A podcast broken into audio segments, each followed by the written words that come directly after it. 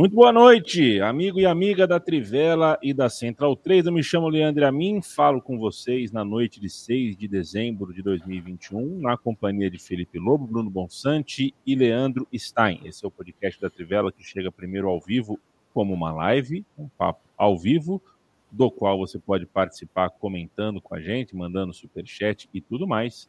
E também cai no seu tocador preferido de podcast, se você está nos ouvindo uh, via um agregador de podcast, um tocador de podcast, receba da mesma forma o nosso abraço, seja na segunda-feira, dia 6, na terça, dia 7, na quarta, dia 8, toda segunda, toda quinta, um episódio novinho e mais outras coisas. Você pode entrar, por exemplo, hoje tem é semana de Champions League. Saibam vocês que o time da Trivela, sempre que termina a rodada de Champions League, faz no seu YouTube o Expresso Trivela. Você também tem acesso, você uh, não fica na mão se acompanhar o time da Trivela. Eu falo diretamente de Maceió, que fez aniversário ontem, né? Foram, sei lá, 206 anos. Parabéns, Maceió.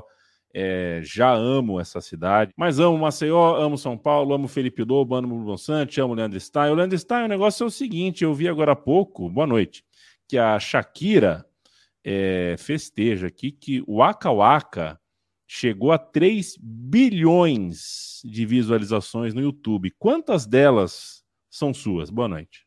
Boa noite. Acho que se tiver uma ou duas, é muito, porque ainda que seja, acho que a música de Copa mais lembrada, para mim é de longe inferior Não, a Waving Flag de 2010. Acho que a melhor música da Copa de 2010 é o Waving Flag, que ficou muito marcada como a música da Coca-Cola, né? Acho que acaba sendo, para mim, a música preferida, a música mais marcante. Não, não sou muito fã de Waka Waka, não. Até gosto da Shakira, até gosto de algumas músicas dela, mas o Waka Waka acho que é um pouco supervalorizado. Bruno Bonsante, me ajuda. Boa noite. Boa noite. Eu dei alguns plays, sim. É, inclusive porque uma das coisas que a gente pratica né, no, no meu círculo social é ficar bêbado e ficar vendo vídeo de música no YouTube, né? Perfeito. E aí, é, playlists ali dos anos 90, playlists depois de pop e tal, muitas vezes passa o Waka Waka, e aí é, eu tenho. Eu, com certeza fui responsável por pelo menos uns 30 ou 50 desses plays que o vídeo da Shakira recebeu. Felipe Lobo, é, e quantas vezes você já dançou o Waka Waka? Boa noite. Ah, boa noite, bom dia, boa tarde. O número é zero, né? Jamais dancei Oca Oca, mas já ouvi. Acho que eu sou a pessoa que mais ouviu daqui deste distinto cê, e seleto. Você já dançou, Lobal, tipo, alguma vez assim? É, assim, tem algumas vezes aí. Alguns privilegiados já, já, já tiveram essa, eu essa tenho honra. dificuldade de visualizar, mas eu acredito. É, não, não, não, não é muito da minha, não, mas eu sou mais o. Nas festas, eu, eu, eu não sou muito dançarino, eu sou mais o boneco Playmobil, sabe? Assim. Um abraço para a grande Mazé. Mazé, que, poxa vida, uma das, das mulheres que criou, um grande amigo meu, Rodrigo Grilo, certa vez ela ouviu a gente falando que o Rodrigo dançou. O Rodrigo dançou muito ontem. Ela, o Digo dançou? E como é que o Digo dança? Depende da música, né? Mas as pessoas dançam. Você pensa que só porque você viu crescer uma criança que não dançava, depois quando a gente vai para a noite, a gente a gente dá das nossas, a gente dá a nossa dançada. Um abraço para você também, Rodrigo Grilo, que fez aniversário sábado. Fez aniversário sábado, 47 anos. Se eu não me engano, um beijo para Mazé, que é de Maceió, uh, Alagoana. E um abraço também para todo o time da grande área, hein? Ó, que chegou aqui, ó, que beleza. Doutor Sócrates, o Belíssima livro, capa, hein? Belíssima capa, aqui ó, lateralzinha, tudo pintadinha de verde. Livraço, prefácio do Raí. Andrew Downey é o autor. Finalmente saiu em português uma grande biografia do Sócrates. A gente pede desculpa para quem nos ouve ao vivo. A gente pensou uh, durante a tarde num horário que fosse não conflitar com nenhum jogo mas todos os horários noturnos, né? Agora às 7 horas tem jogo importante, às 8 horas tem jogo importante, então a gente vai ter que assumir que a gente faz o programa sem saber quanto termina o jogo do São Paulo, quanto termina o jogo do Flamengo, quanto termina o jogo do Atlético, times que estão aí uh, envolvidos na rodada da noite. é possível que, inclusive, durante a gravação aqui, algum time, por exemplo, o Grêmio, fique perto ou muito perto do rebaixamento. É o que está acontecendo nesse momento. São 7 e 15 e o São Paulo já vence o Juventude. É, se bem que esse resultado é bom para o Grêmio, né? É, isso é, esse é isso que é bom falar. Isso é bom para o Grêmio. É, vamos tem que ver, três vamos... times, três times dos que brigam contra o Grêmio, dos três, dois não podem mais pontuar. Esse, essa é a situação. Vamos ver, vamos ver no que vai dar. Um abraço para o Antônio Vitor. Mandem um abraço para o meu pai, Pedro Fraga, que sempre escuta o pai. Pedro Fraga, porrada que vale para você. Grande abraço. Professor Davi Jesus, pega todos os relatos do programa. Ah, entendi, entendi. O Davi Jesus, ele não ouve o programa, ele pega os melhores momentos. Depois ele ouve o Antônio. E Antônio, o que que deu lá no. O que que o pessoal da Trivela acha? Né? E aí ele conta o que, que vocês acham das coisas. Uh, um abraço para você, o Maza Final. Um abraço para o Matheus Thyssen, Rodrigo Vasconcelos, Emerson de Souza Pérez, Luiz Valdívia. Que coisa, hein, Luiz Valdívia? Ele que é de Madre de Deus, Pernambuco. Paulo Ferreira, Veiga ou Havertz? Uh, te respondo em 1 de março. Matheus Thyssen fala que pergunta aqui sobre o Gabriel Jesus, né? Será que volta? Diz que lá em Portugal fizeram um site, né? Para trazer o Gabriel, o, o Jorge Jesus de volta. É Calma, você tá, você tá deixando as pessoas horrorizadas. Não é Gabriel, é Jorge Jesus. Calma. Jorge Jesus. É que você falou é. Gabriel aí, tem gente ah, que deve perfeito. ter tido um ataque cardíaco. Calma, não é o Gabriel Jesus, não. Caía, cairia melhor. Eu preferia ter o Gabriel Jesus ao Jorge Jesus. Ah, sim. Confesso para você. Sim. Roosevelt Alexandre, aprendi a gostar de futebol e galo com meu pai, que cantava sobre o time do Galo. Infelizmente, ele não viveu para ver o bicampeonato. Falaremos disso, Roosevelt Alexandre, sobre o domingo de festa no Mineirão. Falaremos sobre o fim de semana de futebol no Brasil, não sem antes dar uma passadinha por outras ligas do mundo. Começo com você, Leandro Stein. Saiba você, Stein, que eu, nos dias que estive no, no, no Uruguai, ah, em função da final da Libertadores, é, o papo era que o Nacional era campeão uruguaio já. O Nacional ia ser campeão, já estava com a mão na taça. É, só tinha que decidir uma parada, talvez não fosse campeão, porque tinha uma questão uh, de tribunal, né? De tapete ali, tinha alguma coisa. Eu confesso para você que não me informei sobre. Eu fui, eu saí do Uruguai achando que o Nacional era, era virtual campeão e qual não é minha surpresa ontem quando descubro que o campeão, né, na verdade, foi o Penharol. Quero te ouvir sobre isso, porque quero entender é, o que aconteceu para o Nacional não levar o caneco. É, o Nacional até teve uma vantagem de dois pontos, né? Só que, enfim, é, seria disputado tudo nessa última rodada, porque o Penharol. Uh, nenhum dos dois conquistou o torneio Apertura, né? Só para explicar o regulamento confuso do Uruguai. É, tem o campeão do Apertura e o campeão do Clausura, que não são considerados campeões nacionais como em outras ligas. É, esses dois times, na verdade, eles vão para a semifinal do Nacional, do Campeonato Nacional. E aí, essa semifinal em jogo único entre o vencedor do Clausura e o vencedor do Apertura é, leva o time que vai enfrentar o, o, o líder da, da pontuação geral é, esse líder da pontuação geral tem vaga na final e espera o vencedor do clausura ou, o vencedor desse confronto entre o ganhador do clausura ou do apertura para decidir realmente o título uruguaio, né? Quem ganhou o apertura foi o Plaza Colônia, é, e aí existiu uma disputa entre Penharol e Nacional, tanto pelo clausura quanto pelo, pela tabela nacional. Nessa rodada final, o Penharol ainda chegou à frente do Nacional, chegou com é, um ponto, é, dois pontos à frente do Nacional é, no clausura, chegou um ponto à frente do Nacional na tabela final, mesmo com esses dois pontos do tapetão, que seria até um motivo de provocação depois. Mas a confirmação do Penharol seria bastante dramática, né? Porque o Penharol tinha um, um jogo relativamente acessível contra o Sudamérica, é, que foi o lanterna do foi o vice-lanterna do clausura, é, só precisava vencer ou fazer um resultado igual ao do, do Nacional para conseguir esse título do clausura e também a liderança na tabela anual.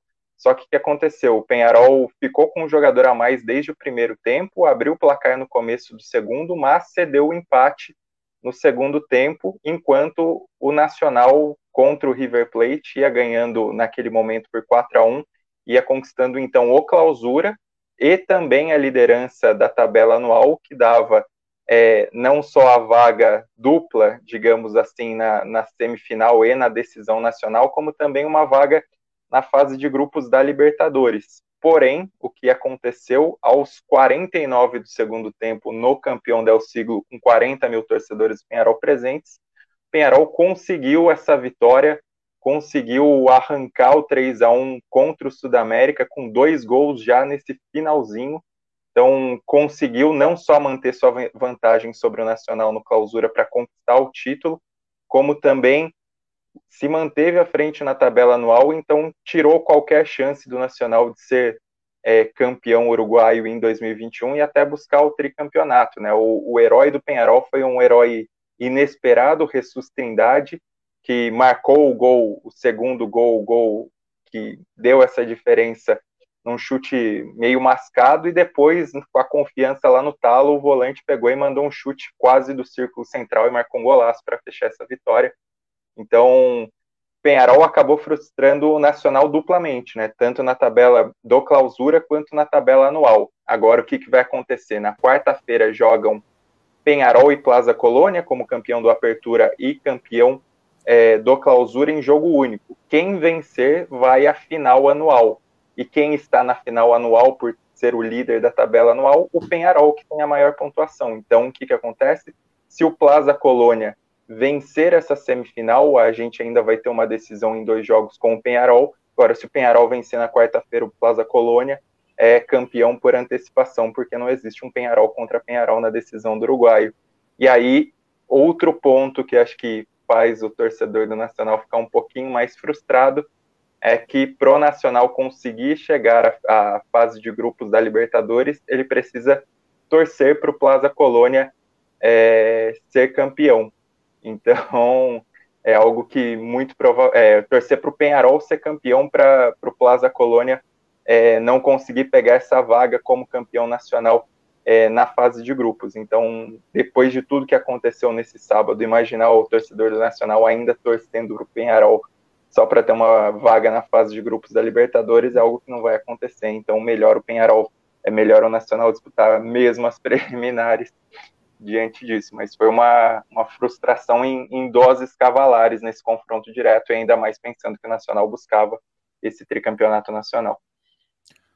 Perfeito. O campeonato Isso Uruguaio. Foi... Não, o Campeonato Uruguaio é uma ode ao formulismo, né? É uma maravilha. Eu, é, eu, eu, amo, eu amo esse regulamento, principalmente porque ele não é daqui. É. Se fosse daqui, eu odiaria. O... Mas como é do Uruguai, a gente gosta.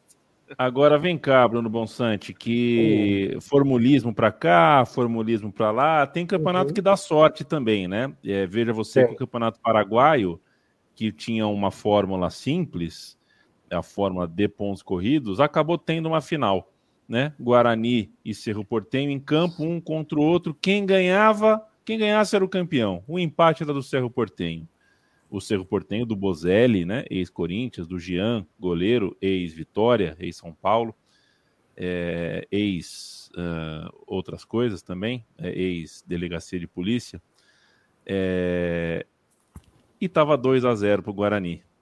É. Temos um domingo histórico no futebol paraguaio, porque aconteceu uma reviravolta fantástica.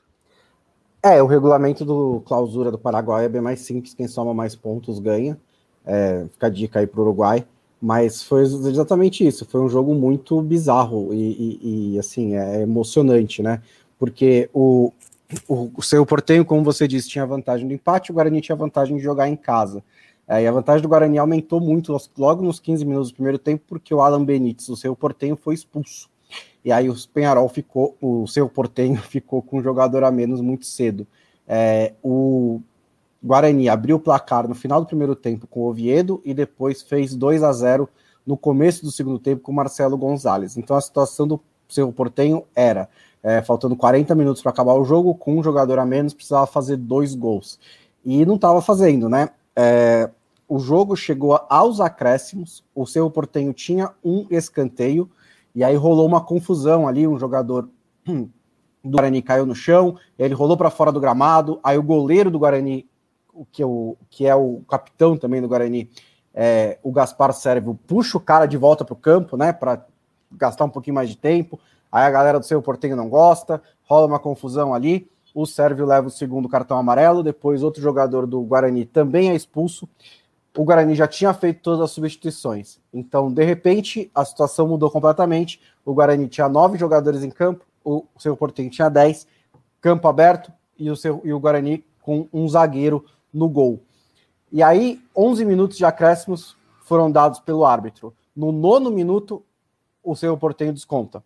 E aí, a quatro segundos do último minuto de acréscimo terminar, o seu Portenho faz o gol é, do empate, né? Cujo Juan patinho, uma cabeçada na segunda trave, cabeceia para baixo, a bola entra no ângulo, e aí o torcida do seu Porteio vai à loucura, o seu Porteio garante o empate e garante o título também é, do Clausura, seu 13 terceiro, do seu 34 desculpa, título paraguai.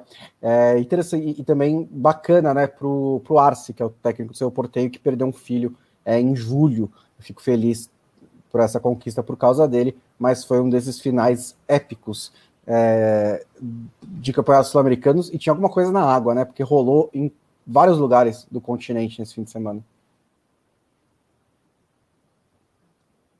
Mudo. Opa, opa. E para a gente fechar, é, é, fantástico, né? Realmente não é todo dia que você vê um fim de campeonato como esse. Parabéns ao Cerro. No, no Paraguai eu sou Cerro, Bonsa.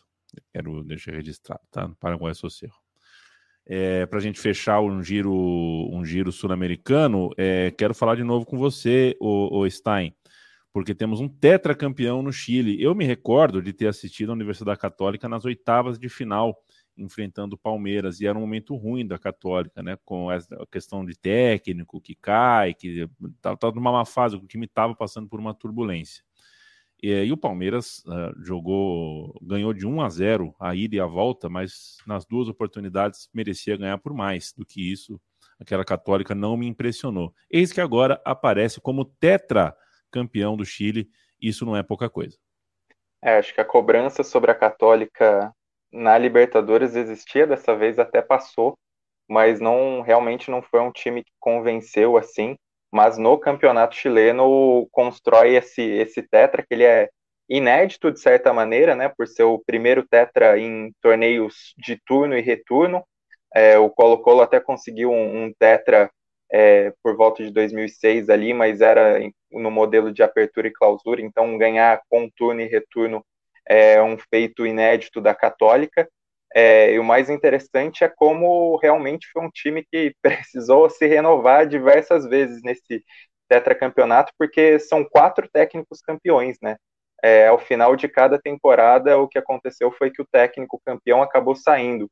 É, tinha ganho em 2018 com o Benhat San José, com o espanhol, que tinha feito bom trabalho no Bolívar, aí ele foi para o Al Aí chegou o Gustavo Quinteiros, boliviano, que teve trabalho na seleção, saiu ao Tijuana. Aí depois, Ariel Roland, que ficou com uma fama boa, foi campeão e veio para o Santos. E aí a aposta foi no Buspoyer, que era o treinador desse confronto contra o Palmeiras, mas que teve é, alguns momentos instáveis e, e, aí acabou saindo no finalzinho de agosto, numa sequência ruim no Campeonato Chileno, em que a Católica era ocupava a quinta colocação, é, cinco pontos atrás do Colo-Colo, e quem assumiu foi uma aposta da casa, foi o Christian Paulucci, que chegou como analista de vídeo ao clube em 2011, um argentino, é, foi assistente fixo da comissão técnica com Quinteiros, com o Roland, com o próprio Poyer, e assumiu interinamente nessa reta final, e aí o time se transformou, pegando mecanismos antigos, aproveitando melhor os jogadores, os jogadores até falam de um, de um contato muito próximo com o treinador, e aí chegou a emendar sete vitórias consecutivas quando fez o clássico com o Colo-Colo e perdeu essa invencibilidade. O Colo-Colo abriu cinco pontos. E aí o natural seria pensar que essa vitória poderia pesar contra o time, mas não. Desde então a Católica venceu os seis jogos restantes, o Colo-Colo começou a degringolar, começou a, a sofrer tropeços, e aí chegando nessa reta final, é, nessa rodada final, né, Colo-Colo tinha que vencer e torcer por uma derrota da Católica é, para forçar um jogo de desempate com, com um número igual de pontos. Não passou longe de acontecer isso. A Católica ganhou o jogo dela e o Colo-Colo perdeu dele. Então terminou com uma diferença de seis pontos ainda. É um time da Católica que tem seus jogadores da base se destacando, tem alguns veteranos, como o Fuenzalida, que é um, um símbolo desse tetracampeonato, tem um nome importante que é o Zampedri, o, argentino, que foi artilheiro pelo segundo ano consecutivo, e é uma católica que ainda falta, acho que, corresponder melhor no cenário continental, mas tem uma sequência histórica, e só para fechar o campeonato chileno, a outra história que chama atenção é da Universidade de Chile, que escapou do rebaixamento com contornos dramáticos, né? Uma coisa que me chamou a atenção foi nesse momento em que o Buspoyer é, foi demitido da, da Católica, a Universidade de Chile estava à frente da Católica, estava na quarta colocação e a Católica em quinto. E aí o segundo turno desastroso, com uma sequência de derrotas da Universidade de Chile, e estava caindo é, num jogo contra o União La Calera, estava perdendo por 2 a 0 é, até os 39 do segundo tempo, quando conseguiu uma virada por 3 a 2 necessária é, para escapar do rebaixamento e uma tabela muitíssimo equilibrada do campeonato chileno, né? Do oitavo colocado, Palestino, ao décimo sexto e penúltimo, o Atipato, é, a diferença foi só de quatro pontos. Então, uma, uma temporada muito acirrada aí do, do campeonato chileno nessa luta contra o rebaixamento e pela segunda vez um, um dos maiores do país consegue escapar, né? O Colo-Colo tinha escapado na temporada passada e dessa vez a Universidade de Chile dependeu desse milagre aí com dois gols nos acréscimos para conseguir essa virada e se manter na primeira divisão. Perfeito, esse foi o nosso giro uh, pela, pelo continente americano. É, Zampedre, hein? Eu lembro desse Zampedre no Tucumã, Tucumã. Né? Jogou, jogou no Tucumã. É, tem uns caras que enganam a gente, né? Esse, esse eu nunca achei grande coisa, mas até que. Sabe quem o cara que eu achava que era bom demais, né? que eu queria no meu time, que eu falava que. Ariel Nahuelpan. Esse é. me enganou. É, Esse tá no, no Penharol, né? É reserva do é. Penharol, mas tá, tá lá. Foi campeão esse fim de semana. Pois é, foi campeão também, mas não era o que eu pensei que fosse, entendeu? Eu achei que ele era o, bichão. Até que um dia o Bruno Bonsante mandou um SMS para mim, um torpedo, falou: Leandro, segura a tua onda. Segurei. Não falei mais nada sobre isso. Destaque para a gente, antes da gente ir para a Europa, né? Destaque para o clássico de La Plata, né? Estudiantes 4, Ginásio La Plata é, 4. Uma partida para sempre, sem dúvida nenhuma. Um jogaço na cidade planejada de La Plata. Cidade, não gostei muito, viu, Lobo? Fui para La Plata, não gostei muito, não. É, no entanto, eu não fui para Manchester e já não gosto também de Manchester. É, o Bonsa vai para Inglaterra assim, daqui a pouco. Muita gente ser... não gosta de Manchester, viu? Vou te é. falar que isso não é uma opinião impopular. Não. Eu vou para Manchester só para pegar o avião. Perfeito. É, me, me, me manda uma. Me, me tira uma selfie, tá? Em Manchester para mim, manda. Eu quero ver como é que vai estar o céu. É. Só tem um céu em Manchester. Só tem... Só tem um céu, mas tem dois times. E um deles, o mais vezes campeão, o United, o que veste vermelho, ganhou na estreia do Ralph Rangnick. O Lobo, fala pra gente sobre essa vitória, o lindo gol do Fred e esse Manchester United pós-Solskjaer que pode e precisa mostrar reação, mostrar uma nova cara. Precisa, e acho que conseguiu um pouquinho já. É, algo que o Bonsa já tinha falado aqui, um, um, quando a gente falou sobre o Rangnick, uma coisa que a gente vai ver, que a gente é, sabia que ia ver, era um time organizado. Isso realmente foi mais organizado do que a gente está acostumado a ver no United de outros tempos. Era um time mais bem posicionado, os volantes sofreram menos também, porque com um time mais bem posicionado, eles não estão ali correndo igual barata tonta no meio-campo. Então melhorou um pouco realmente é, esse aspecto. O aspecto que todo mundo estava curioso, eu inclusive, que era sobre essa pressão, né? Ele é o ele é meio que um pai do, do Pressing ou Gengen Pressing, eu não sei qual é a pronúncia, mas ele é um dos, dos caras que, que ajudou a formatar né, essa, essa ideia de jogo que é muito popular hoje em dia. É, muita gente estava curiosa porque o Cristiano Ronaldo, como a gente sabe por dados que o The Athletic já publicou, é o atacante que menos faz pressão na saída de bola. É, mas eu achei que a solução encontrada foi interessante. Assim, o time é, eu acho que o, Ronaldo, primeiro, precisou pressionar mais, isso também ficou claro, ele não, ele não pôde ficar só olhando, e acho que ele ficava mais do que nesse jogo, mas ele também não fica pressionando o tempo todo. Eles fizeram, eles tentaram fazer uma espécie de meia pressão, não era uma pressão lá em cima, mas era uma pressão forte, considerando que o Crystal Palace não é também o time que mais bem sai jogando né, na, na face da terra. É, e conseguiu ali por meia hora o United foi bastante é, parecido com o que a gente imaginaria de um time do Rangnick. Um time muito intenso, que tenta é, ficar com a bola ali no campo de ataque a maior parte do tempo, mas não é um time muito eficaz. Não conseguiu exatamente fazer o goleiro do Crystal Palace ter pesadelos. Na verdade, é, esse, era o, esse é o grande problema do United conseguiu ali, como ideia, fazer aquilo funcionar, em parte, mas não conseguiu criar oportunidades, que é um segundo passo, né? Você está posicionado, tentar pressionar o adversário é uma parte da história. A outra parte é você tá com a bola ou você consegue recuperar a bola e você tem que criar a chance. Essa parte faltou, né? Faltou uma coisa, bastante. uma coisa que que me chamou a atenção, Lobo, é algo que a gente sempre falou do Manchester United, é que já controlou o jogo, pelo menos, né? Sim. O jogo não ficou naquela loucura de aqui, ali, aqui, ali. O jogo dessa forma favorece o ataque do Manchester United, porque tem muitos jogadores de qualidade.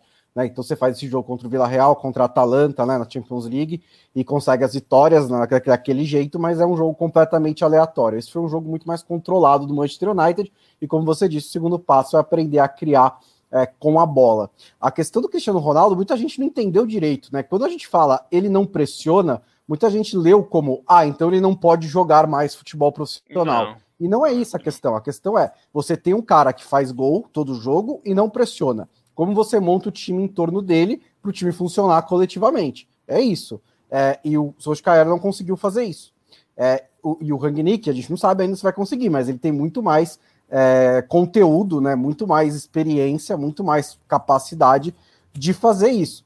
E, a, e aí, quando você tem um técnico é, tão. É, com, com, tanto conhecimento né, como o Rangnick, é, você pode e você organiza melhor a pressão, isso favorece também o Cristiano Ronaldo, porque é, a pressão não é. Pressionar não é você, os caras da frente ficarem correndo o tempo inteiro atrás Exatamente. da bola. É algo organizado. Então, se ele conseguir organizar a pressão para dar para o Cristiano Ronaldo os gatilhos certos, ó, eu sei que você não vai pressionar o jogo inteiro, mas quando a bola estiver desse jeito, quando esse zagueiro aqui tiver com a bola no pé errado, você vai. Quando tiver acontecendo essa situação, você vai. Nas outras, você segura. Se ele conseguir organizar para o Cristiano Ronaldo dosar a pressão e fazer na hora certa, isso também pode favorecer o Manchester United e o próprio Ronaldo. Não, e melhorou bastante assim o Manchester United. O que a gente viu, o gol do Fred, foi um gol é, incomum. Até o Rangnick falou nisso. E até sobre isso que o Bonsa falou, o Rangnick foi perguntado especificamente do Cristiano Ronaldo sobre a pressão. O que eu achei ótimo. Isso já antes, né? Não no jogo, já no, na sexta-feira ele já tinha sido perguntado sobre isso. E ele falou: os bons técnicos se adaptam aos jogadores que têm, e não o contrário. O que é meio óbvio, é, mas é que às vezes a gente vê umas coisas tão pouco óbvias que é, um país como o nosso, a obviedade seria maravilhosa, né? A gente não vive num país óbvio, muito pelo contrário. Então, é, eu, eu acho que ele conseguiu fazer isso. Ele conseguiu fazer com que o Cristiano Ronaldo exerça alguma pressão. É óbvio que ele não é um cara que vai massacrar a saída. Contra o Manchester City, por exemplo, eu duvido que ele vai trabalhar do mesmo jeito porque ele não ele sabe que o Cristiano Ronaldo não consegue fazer a saída de bola do Manchester City, que é um time muito qualificado e acostumado a sair jogando, sofrer com a pressão dele. Não vai sofrer. Ele vai ter que ter outra estratégia. Mas contra o Crystal Palace, que é uma bola que já não sai tão redonda e que também não sai jogando é, muito com toques curtos e tal, é uma bola que você mais tem que fechar a linha de passe longa do que é, saída curta, é mais fácil. É, e aí acho que tem um mérito dele. É claro que não dá para ver nada. Ele falou que deu um treino e meio, porque teve um segundo, um dia que ele teve meio período para, é, né, pouquíssimo tempo para treinar. É, mas a gente viu uma organização. Então acho que é um, essa é uma parte boa para o Manchester United. É o que o Bonsa falou. O time não criou oportunidades a rodo, mas não sofreu nada também. Foi zero sofrimento. Assim, o jogo foi totalmente. A gente sabia que ou ia ser 0 a 0 ou o Manchester United ia ganhar de 1 ou 2 a 0 E assim é bem melhor, né? Eu acho. Leandro Stein, é, saindo um pouquinho da Inglaterra, dando um pulinho na Alemanha, eu assisti 20 minutos de é, Mönchengladbach e Freiburg. E larguei Quais deles? Porque eu, eu, teve alguns bem interessantes, alguns Para bem chocantes. Os 20 iniciais é uma coisa, os 20 finais. É. Não, é, eu vi os 20 minutos iniciais. Aí tava 2 a 0 já, fora o Totó, aí eu larguei de mão. Poderia ter assistido até o fim, porque foi 6 a 0 né? Que loucura de jogo. 6 a 0 pro Freiburg de visitante. Coisa de maluco. Aliás, tem o filho do Churran. É, é, Palmeiras podia estar de olho, gosto dele.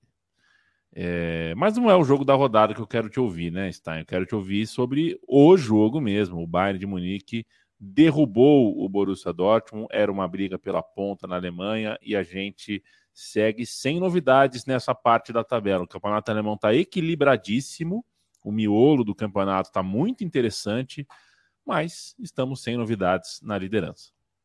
É, foi um jogo, acho que um jogo emocionante pelo placar em si, pelas alternâncias, um jogo de grande significado considerando a perseguição ali na tabela, né? O Dortmund é, poderia ser líder, começou a rodada um ponto atrás, e um jogo muito discutido na Alemanha por causa de arbitragem, né? A arbitragem do Felix Weyer é, descontentou os, os jogadores, o, os membros do, do Dortmund, os torcedores, para dizer o mínimo, porque, enfim, é, aconteceram até acusações pesadas, né? O, o Bellingham falou na TV sobre é, o fato do, do árbitro já ter sido punido por um caso de, de manipulação de resultados e foi assim não tanto pelo lance do pênalti que decidiu o jogo no final, né? Que acho que até é discutível num, num toque de mão do Hummels, mas por outros lances não marcados pelo Dortmund, né? Que foram muito reclamados.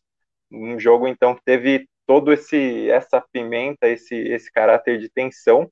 É, o Dortmund, como sempre, começou bem, né? Fez um 1 a 0 muito cedo com o Brandt. Só que, como sempre, também a defesa do Dortmund, é, enfim, ferrou com a equipe. Um lance bizonho, uma noite bizonha do, do Hummels, né? Acabou facilitando o gol do Lewandowski.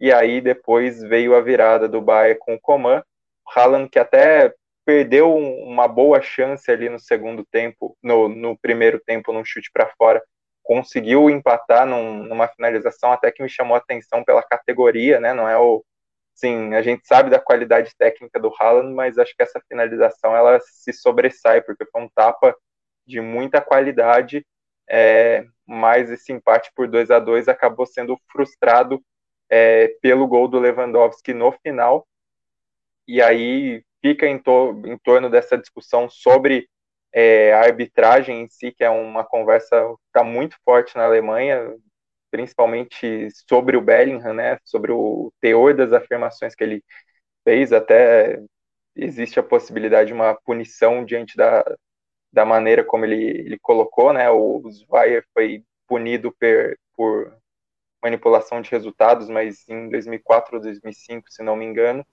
e, enfim, dentro disso, dentro do lado esportivo, acho que pega de novo a maneira como o Bayern tem conseguido se impor repetidamente contra o Dortmund, né? Já é o, a sétima vitória consecutiva no clássico.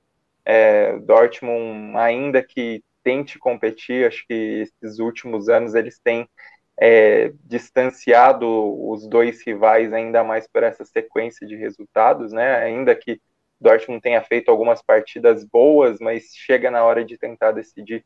Mesmo na, na temporada passada aconteceu isso no, no jogaço do primeiro turno.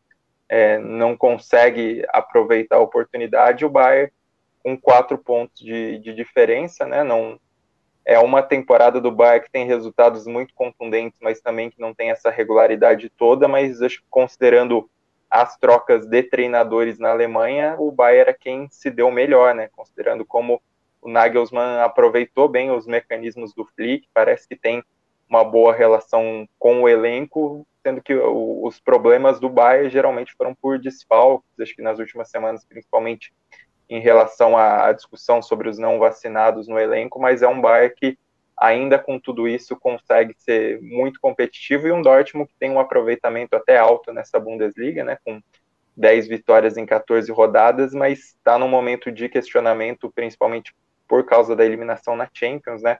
O trabalho do Marco Rose não, não tem sido positivo da maneira como muita gente esperava, né? Alguns problemas se repetem, a própria dependência do Haaland parece ainda maior do que antes, e vários times nessas trocas de técnicos, nessa dança das cadeiras que rolaram é, na Bundesliga, vários técnicos não estão bem, não estão bem, e acho que o caso mais emblemático agora foi a demissão do Jesse Marsh, que eu sinceramente achava que seria uma boa aposta do Leipzig, só que não, não conseguiu corresponder na Champions. Na Bundesliga faz uma campanha na metade de baixo da tabela, ainda que esteja num bolo ali não tão distante para tentar brigar pela Champions, mas tomou um, uma derrota assim questionável para o Union Berlim na sexta-feira passada e, e, acabou demitido num, num movimento até inesperado, né? Considerando a paciência que o, o Leipzig costuma ter com seus treinadores e até por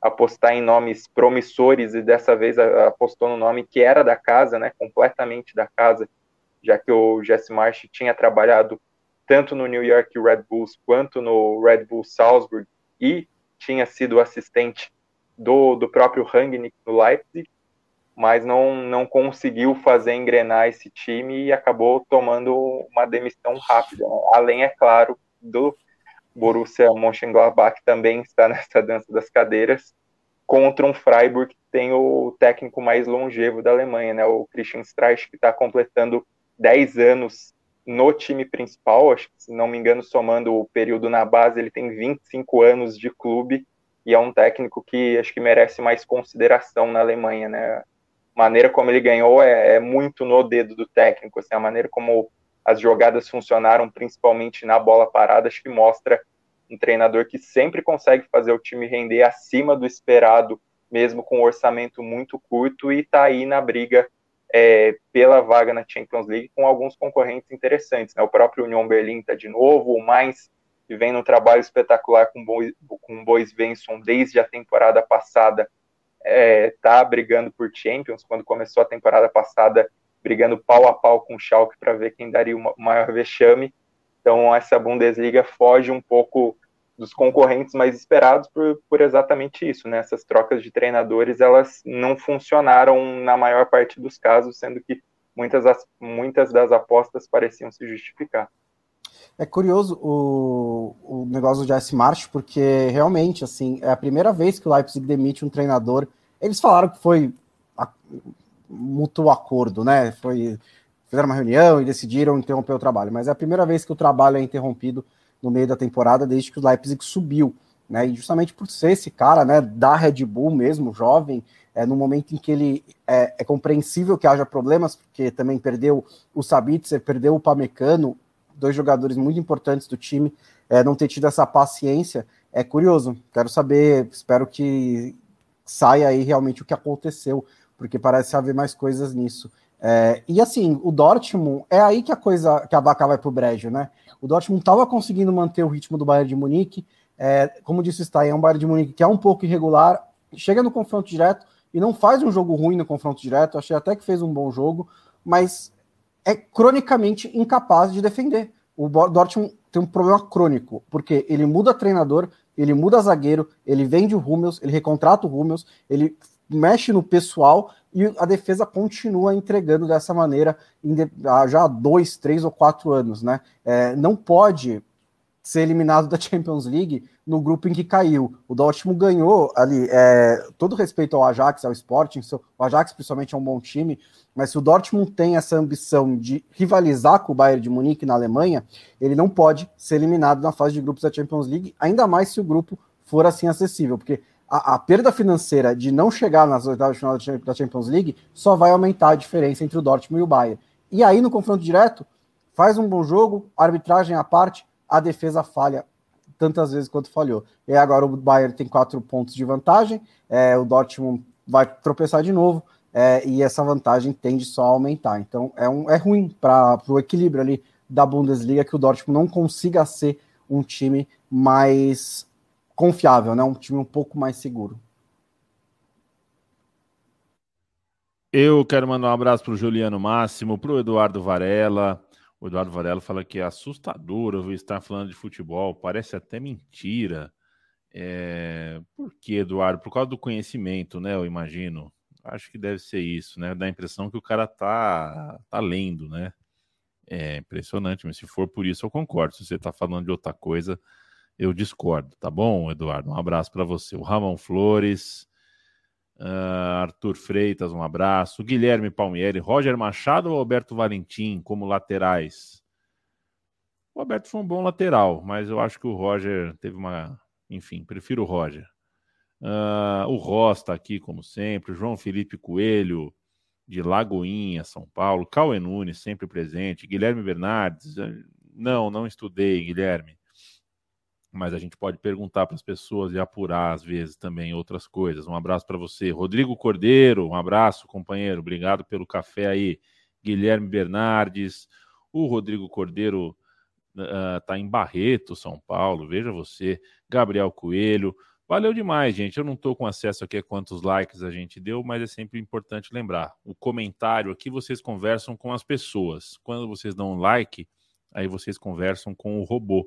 E é importante que o robô uh, uh, interaja com vocês, que vocês interajam com o robô do YouTube, porque a gente chega em mais pessoas, aparece na home das pessoas com mais facilidade. Vocês sabem como é que funciona. Grande abraço para todo mundo que está aqui com a gente ao vivaço. A gente já tem quase 45 minutos de programa. Vou usar os 15 finais para falar de futebol brasileiro. Linda festa do Atlético no Mineirão. O clube é, já com a certeza do título, fez a festa da taça, né? Dadá Maravilha e Reinaldo na festa, Éder Aleixo também.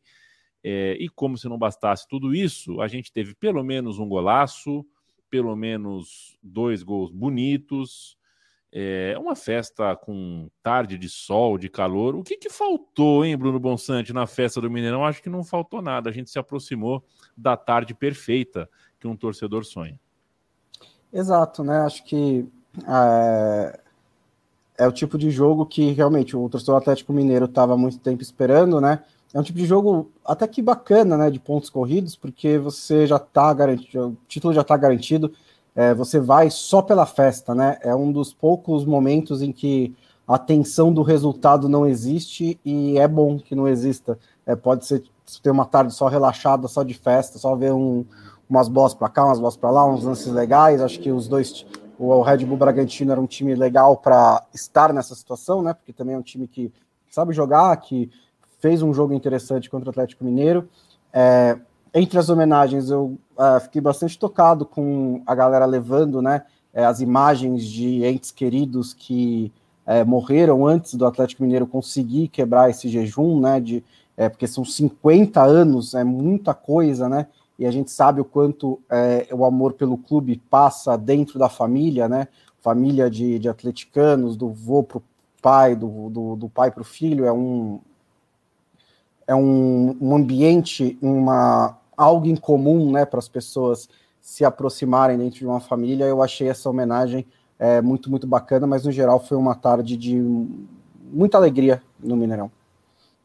É, acho que vale destacar nesse, nessa questão dos ídolos, né, a maneira como os caras sentem o Atlético, né, até é, a gente acabou fazendo nota na Trivela na sexta, mas a, a emoção do Reinaldo e do Éder é, com essa conquista, né? Foi assim, as imagens deles comemorando logo é, após o jogo contra o Bahia foi algo bem emocionante, exatamente por serem esses caras que eles estão marcados na história por algo que eles não conquistaram, mas estão sem dúvidas assim na maioria das seleções do Campeonato Brasileiro dessa virada dos anos 70 para os anos 80, né? E o próprio Dadá pelo simbolismo de 71 e por ser uma uma figura muito carismática também, acho bem legal, mas é bacana, acho que sentir mesmo essa, essa relação é, do Atlético Mineiro com esses ídolos e desses ídolos com o Atlético Mineiro como assim, exemplares gigantescos do próprio torcedor do Galo, né? Então acho que isso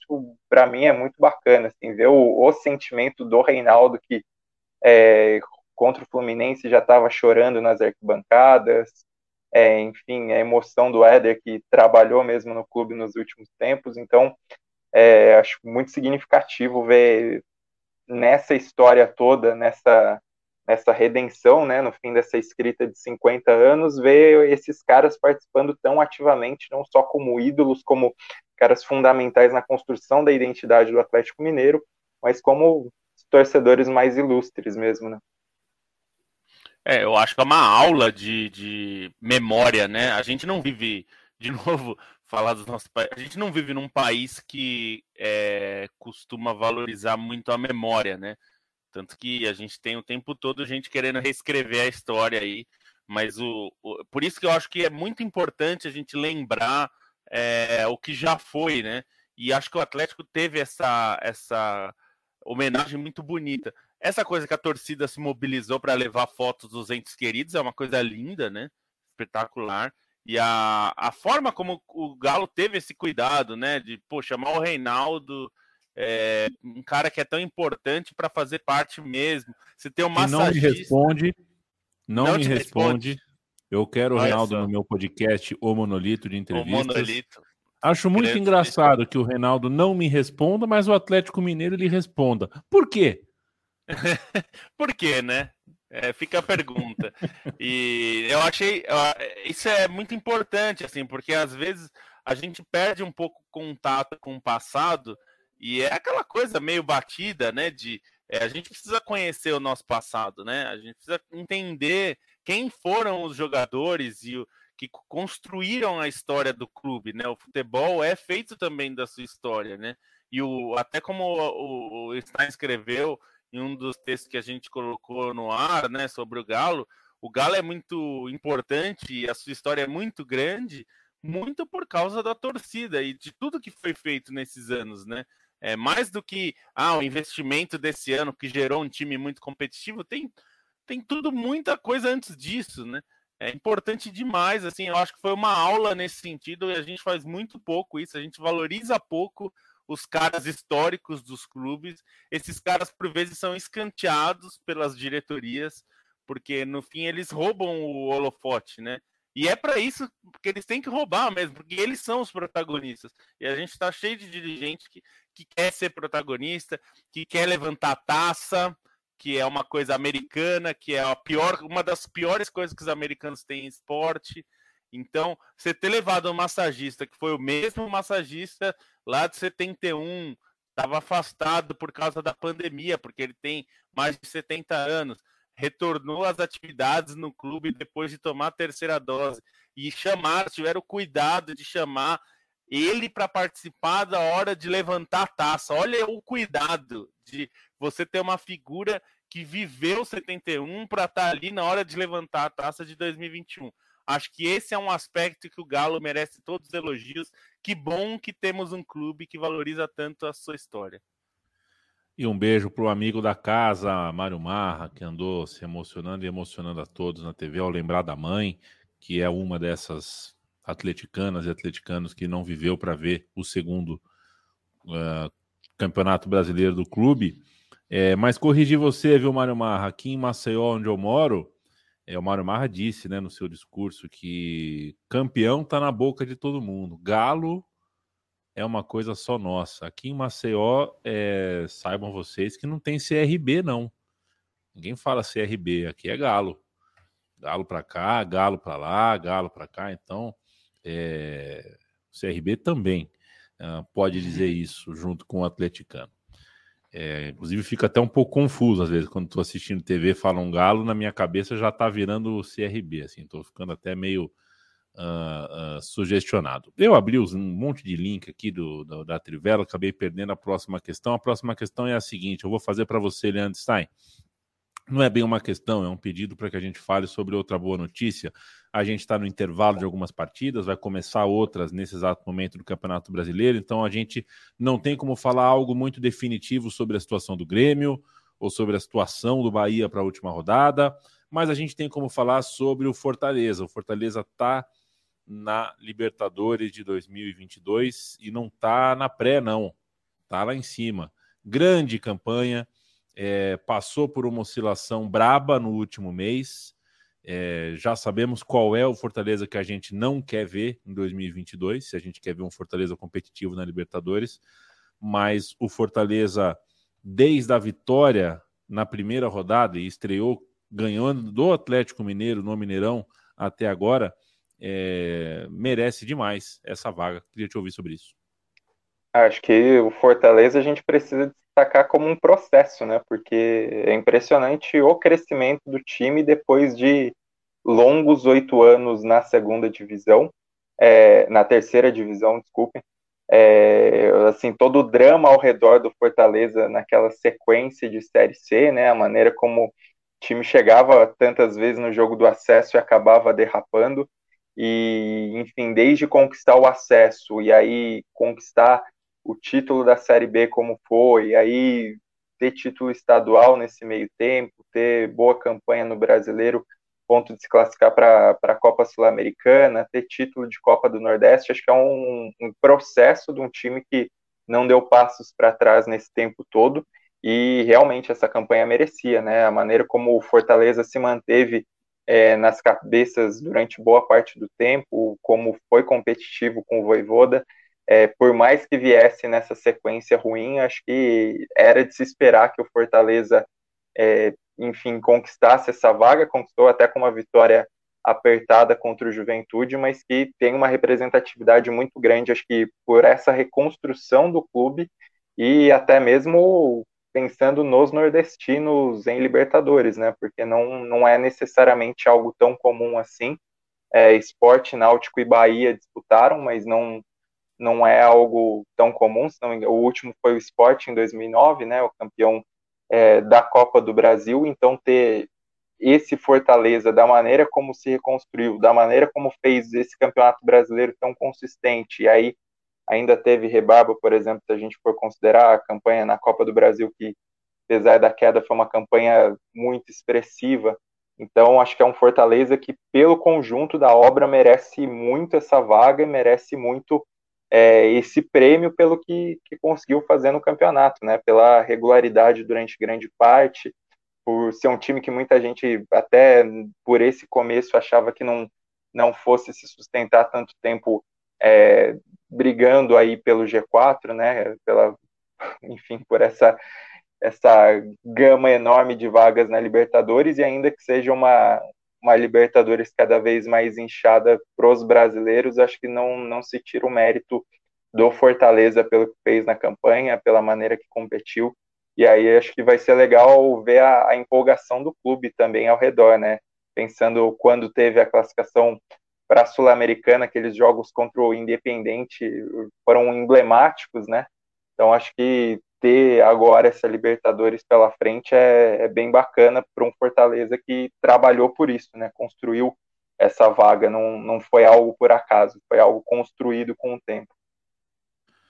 Muito embora é muita vaga, né?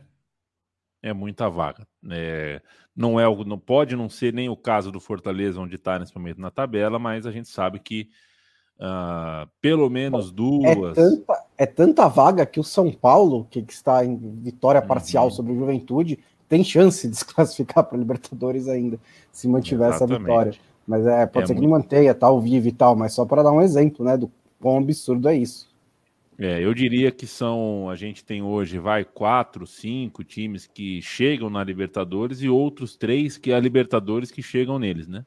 É a Libertadores que alcança esses times e não o contrário. Exato. Aliás, um abraço para o nosso irmão, ex-apresentador do podcast da Trivela, o Paulo Júnior, é, escreveu algo que eu concordo muito, é, observando, conversando com uruguaios em Montevideo nessa última semana que a gente passou por lá, por aquele país, e notar como os torcedores de Penharol e de Nacional, eles não se sentem mais próximos de uma decisão, né?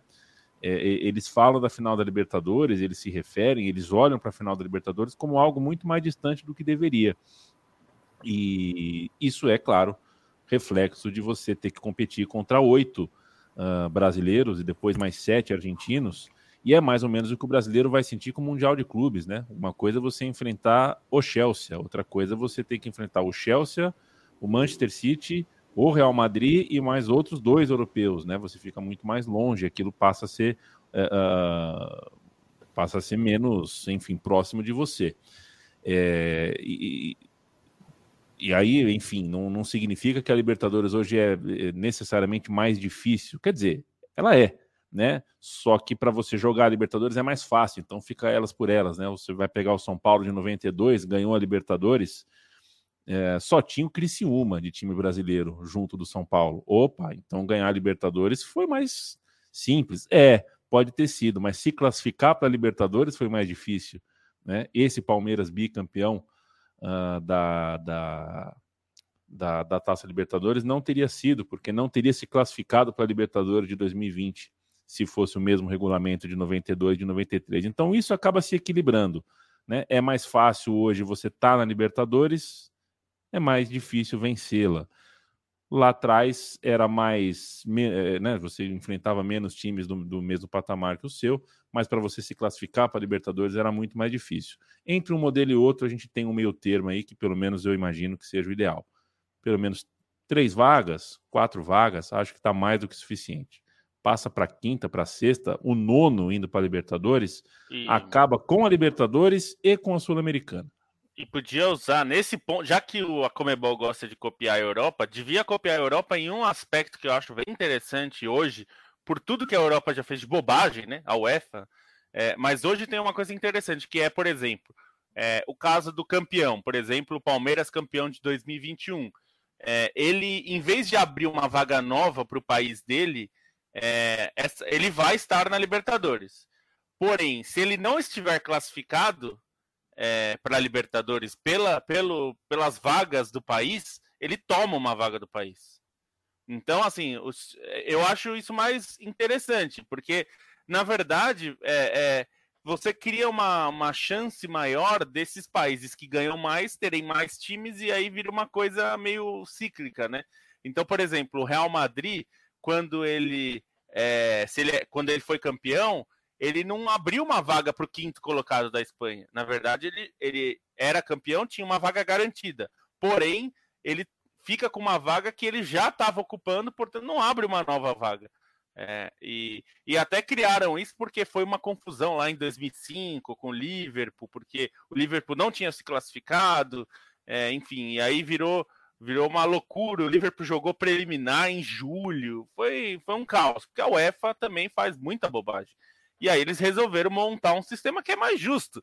Ah, o campeão está garantido? Sim. O campeão da Liga Europa está garantido? Sim. Ele não classificou pelo país? Vai tomar uma vaga do país. É, e é assim. É, então vai ter para não ter mais do que cinco representantes no máximo, né? Numa conta lá. É o máximo que você consegue ter se né, acontecer tudo de todos os times do país ganharem competições europeias. Acho que era algo para se pensar aqui. Quatro vagas para o país, no caso do Brasil ou da Argentina, e no máximo, se todos os, se os brasileiros ganharem tudo, uma quinta, né? Que fica era o máximo que dava para ter. Acho que é o que tinha que fazer aqui, porque senão vira essa. O São Paulo se classificar para Libertadores, ou mesmo o Ceará, que tá, já está bem lá atrás, é. ou até, né? É muita, é muita gente. O Santos. O Santos não vai classificar, acho que o São Paulo também não. Mas até o Santos tem chance. O Santos tá brigando é para não cair. E Falta eu, duas rodadas. E eu, eu, eu me pego a um jogo, né? Acho que um jogo define isso. É, é... Não tem desperdício maior de energia elétrica, combustível de avião, uh, quarto de hotel, do que Atlético Goianiense e News Old Boys pela Sul-Americana de 2020. É, e 21, né? Esse é um jogo que não precisava acontecer. Só aconteceu porque o 12 da Argentina e o 12 do Brasil uh, jogam competição internacional. Era um jogo que não precisava existir. E só antes de terminar rapidinho, assim, não é que essa, esse excesso de vagas está tornando o Campeonato Brasileiro mais emocionante também. É, a gente não está falando disso, a, a, a, conversa é mais sobre a zona de rebaixamento, que lá a briga tá boa, mas esse excesso de vagas, justamente porque banalizou, né? Não tá, na última rodada, beleza, vai ter as contas ali, vai ter os resultados, quando tiver bem definido quem tá brigando quem não tá brigando. Mas como até a penúltima rodada tá todo mundo na briga, não tá tornando também o Campeonato Brasileiro mais emocionante. Então também não adianta nesse, nesse ponto de vista esse excesso de vagas.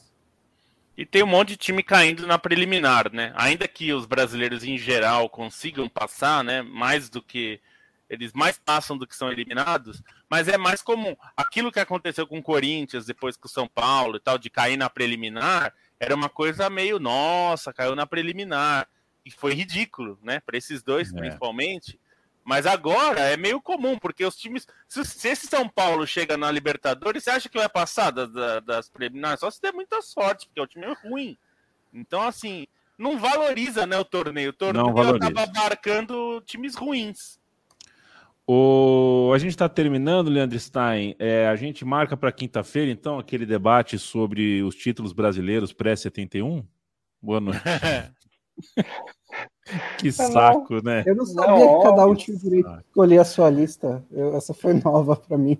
Que saco, taça das bolinhas. É, a gente tem uns, a gente tem uns redemoinhos no futebol brasileiro que é um saco, cara. Realmente um saco. Boa noite, viu? Boa noite. Para fechar, eu queria mandar um abraço pro ouvinte, pro Giovanni Lima Montenegro, que mandou um e-mail para a gente na Trivela, um e-mail bem bonito, falando que, como muitas pessoas, a gente foi o primeiro no Spotify dele, mas também ressaltando, enfim, a maneira como ele gosta do nosso trabalho. Então, mandar um abração para ele e também para o irmão dele, o Aleph, que é São Paulino fanático e também costuma acompanhar nosso trabalho. Então, fica o nosso abraço e um abraço também para o Felipe do Doentes por Futebol, que perdeu a mãe numa uma luta contra o câncer. Fica a minha solidariedade, como também quem já lidou com essa situação e, enfim, acompanhando a, a maneira como ele acompanhou a mãe dele. Assim, dá para ver como ele, enfim, teve uma força muito grande nesse momento difícil. Então, fica com esses meus abraços finais. Um beijo, Felipe. Um beijo para toda a família. É... Felipe Lobo, um beijo para você também. Nos vemos na quinta-feira, se Deus quiser. É, até quinta-feira, deixo ah, um abraço. Uma coisa, Felipe Lobo, desculpa Diga. interromper o teu tchau aqui. Claro, claro. A, a Fórmula 1 tá de sacanagem. Boa noite. É, é, então, isso é uma questão. É, a gente pode. É, eu, eu acho que ali eles perderam um pouco a mão é, do. Não, tá tudo do, errado. Estão deixando. O Max Verstappen é um gênio, mas é um gênio oh. que vai além do limite do aceitável para fazer valer as coisas. E aí, o maluco, o maluco foi espero... punido umas seis vezes só nesse fim de semana, não foi?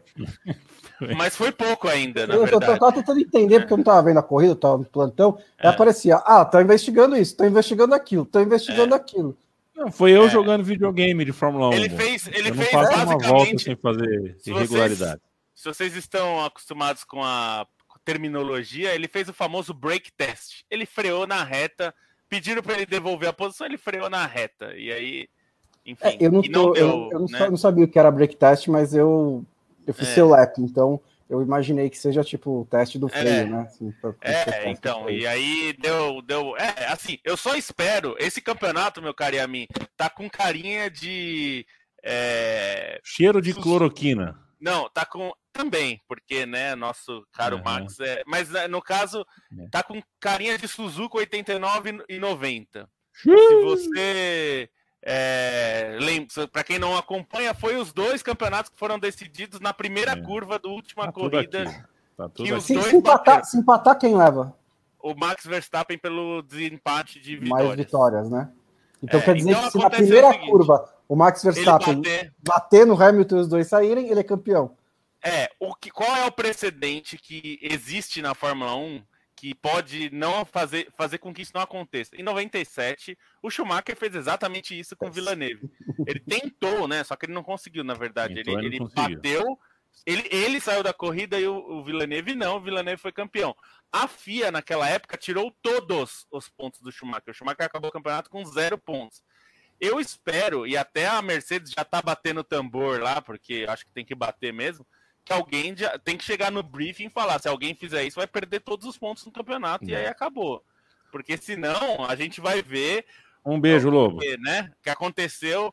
É, o Prost fez isso com o Senna e o Senna fez isso com o Prost. Aliás, o, o, o Senna fez isso de modo muito mais assim, agressivo, Bruteiro. quase, é. quase, eu diria quase irresponsável, né? Ele fez. Então, enfim, é incrível. Mas vamos ver. Pode ser, vai ser uma temporada histórica. Eu só espero que não seja.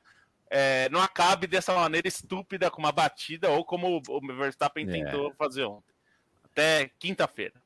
É, é fogo, né, Bonsa? Mas já provoco... botei dinheiro no Hamilton campeão antes de Interlagos, porque eu não sou besta. É, eu assim, provoco assim, vocês, viu, Bonsa? Eu provoco vocês é, e depois eu quero que acabe rápido.